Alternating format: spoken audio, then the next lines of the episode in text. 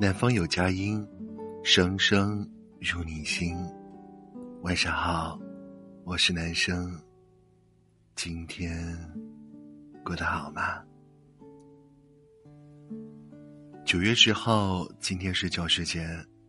有听友说，曾经许诺毕业后会经常回到母校去见见老师，去看看那熟悉的一草一木。可没想到的是。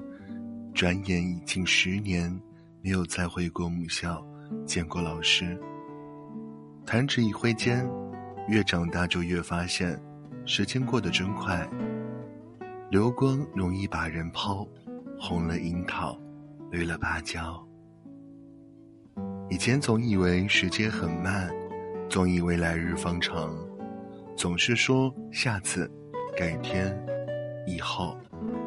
全不知，时间就像个小偷，偷偷溜走，还顺带偷走了你的下次、改天、以后。他不曾提醒你，反而给你留下满心遗憾。就像有句话说的：“都是成年人了，要明白，下次就是星期八，改天就是三十二号，以后就是十三月。”有些想见的人。迟迟没有相见，但记忆却越发清晰。曾记得，在你一个人晚归害怕的时候，是老师拿着手电筒照着你一路回家。冬天，你皲裂的双手，也是老师涂的护手霜，才让你写字的时候不再那么疼。记忆中的窗台边。是老师们的备课身影，讲台上是他们传授知识的挥汗如雨，毕业时又是他们对学子们的深深牵挂。他们是春雨，滋润了我们的心灵；他们是蜡烛，点亮了我们的未来。可能老师们都已不再年轻，曾经挺直的背逐渐弯了下去，两鬓。也悄悄长出了白发。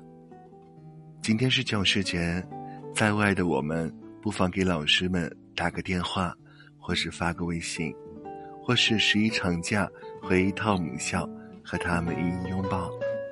一支粉笔，两袖微尘，三尺讲台，四季耕耘。教师节里，我想对教过我的老师们说一声：节日快乐。感恩有你。今天的电台内容就到这里结束了，感谢您的关注，记得世界和我都关注着你。我是男生，听你心声。